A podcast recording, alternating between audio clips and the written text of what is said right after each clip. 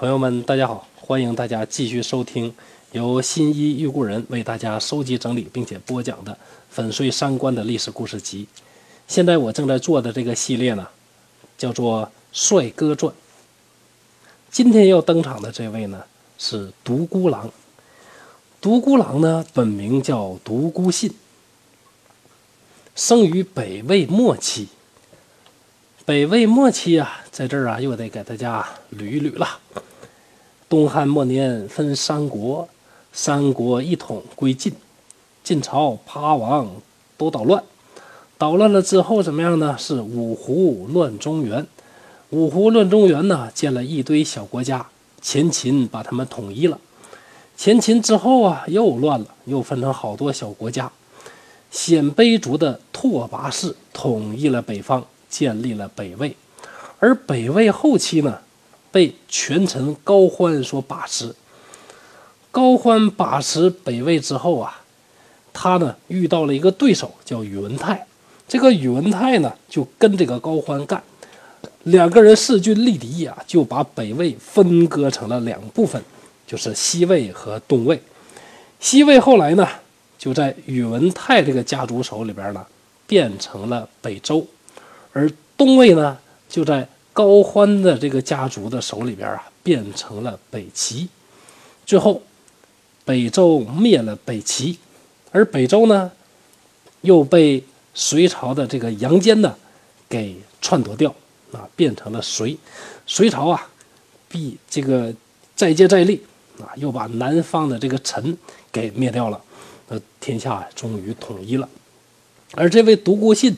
他生活的时代呢，就在北魏的末期，西魏呢刚刚建立，可以认为啊，他是横跨了北魏、啊北周、啊这么呃北魏啊西魏和这个北周啊这么三个时代。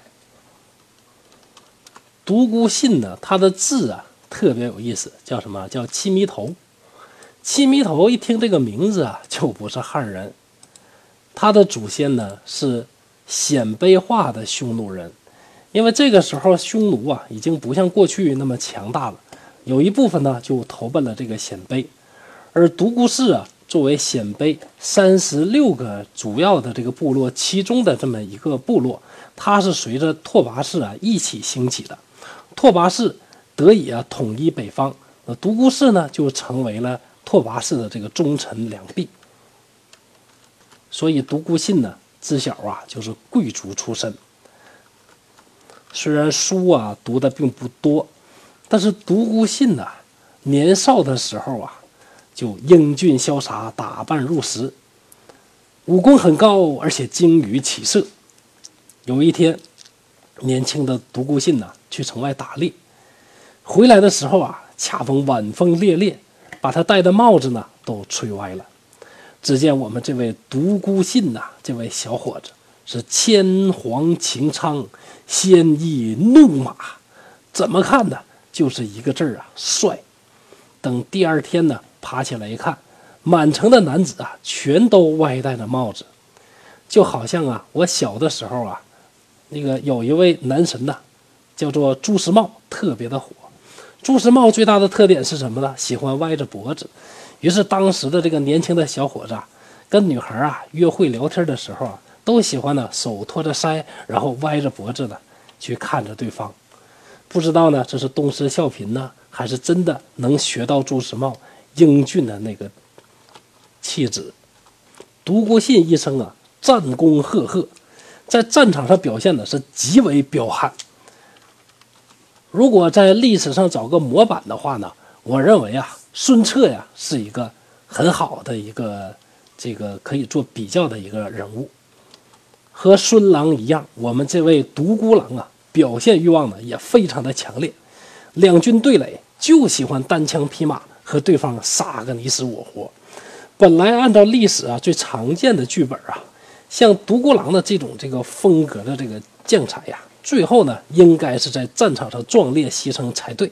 就像啊，他的前辈孙郎一样，可惜呀，就跟前面所讲的潘岳、潘安一样，独孤信呢，虽然呢不是像潘安那种才子，而是一名战场上的武将。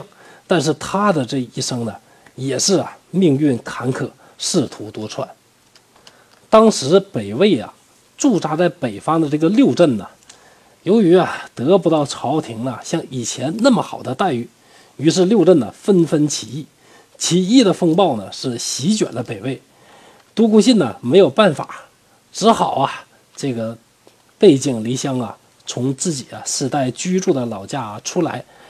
一开始呢，他呢作为北方六镇的这个军镇成员之一啊，也呢参加过义军。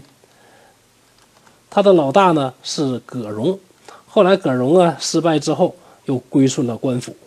等高欢操纵了北魏的大权之后啊，他投奔了雄居关陇的一位大的这个将军，是谁呢？就是他的老乡宇文泰。北方六镇呢是同支连气，互相之间的这个关系呢是非常的紧密。而宇文泰呢，从小呢就和独孤信呢这个关系非常的好。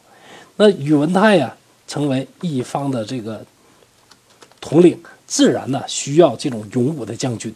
独孤信呢，这个时候来呢，两个人呢可以呢合作起来，共创大业。在一次次战场厮杀、刀光剑影当中啊，独孤信的官呢也越做越大，屡立战功。与潘郎不同啊，独孤狼的操守啊，还是非常的高洁的。北魏当时的皇帝呢是孝武帝，这位孝武帝呀被高欢呐所操纵，自己啊很难呢能够实现自己啊这个人生啊这个政治上的这个理想。为了能够对付高欢呢，就想借宇文泰的力量呢去和高高欢呢去对垒。独孤信呢不顾一家老小，全都在高欢的领地，毅然呢寻征入朝。为国尽忠，孝武帝感他感念呢，乱世里边呢还有这种忠良，于是啊就准备重用独孤信，封他为扶阳郡公，后来又晋升他为骠骑大将军、大司马。后来宇文氏篡位立周之后啊，他又因为啊辅佐周取代魏有战功，被封为柱国大将军，是朝廷所倚中的。这个八大柱国之一，是位极人臣，显赫一时啊。除了武功之外啊，其实独孤信治世呢也是非常有能力的，也是一位治世的能臣。他坐镇陇右啊，不但军事搞得非常好，而且治理的政绩也非常的突出，声名远扬。所以啊，宇文泰才把他赐名为信，才开始呢叫做独孤信。他的本名啊是叫独孤如愿的。可是啊，功劳越来越大，逐渐的就功高盖主了。这位独孤信呢，自然受到了朝廷的这个猜忌。有人呢就在奏折当中说呀，独孤信他是居陇右而不从，自己呀想割据一方，称王称霸。这下呢，不得不引起了宇文泰的疑心。独孤信感觉啊，这个事儿不妙。便主动提出要放弃兵权，回到朝中。等宇文泰死后呢，他的侄子啊宇文护掌握了大权。同样是八大柱国之一的这个赵贵呢，遭受排挤，于是呢就与独孤信一起密谋啊，干掉宇文护。结果事情败露，独孤信呢也受到了牵连，被赐毒酒自尽，时年呢五十五岁。一代英武倜傥、武功卓绝的独孤狼啊，就此啊是告别人世，让人啊不胜唏嘘。但是你以为故事结束了吗？没有，独孤信呢，真正留在历史上最光辉、最浓墨重彩的一笔呢，还真的就不是他的这个武功有多么的这个强悍。所以啊，我们并不能以一代战神来形容我们的独孤信。形容独孤信最好的这个称呼是什么呢？是三朝国丈。为什么？因为独孤信呢，作为一代大帅哥，同时啊，作为历史上著名的这个有传奇色彩的风云人物，不但呢他能征善战，而且这位大帅哥呢生了三个贵为皇后的女儿，三女三皇后，分别是谁呀？是北京的明镜后，她是北周周明帝的这个宇文毓的妻子。第二位是隋文献后，啊，这个文献后呢就更加赫赫有名，她是隋文帝杨坚的结发妻子。这一辈子，他是把杨坚呢管得服服帖帖。杨坚五个儿子，呃，全都是由我们这位这个独孤氏文献后所出。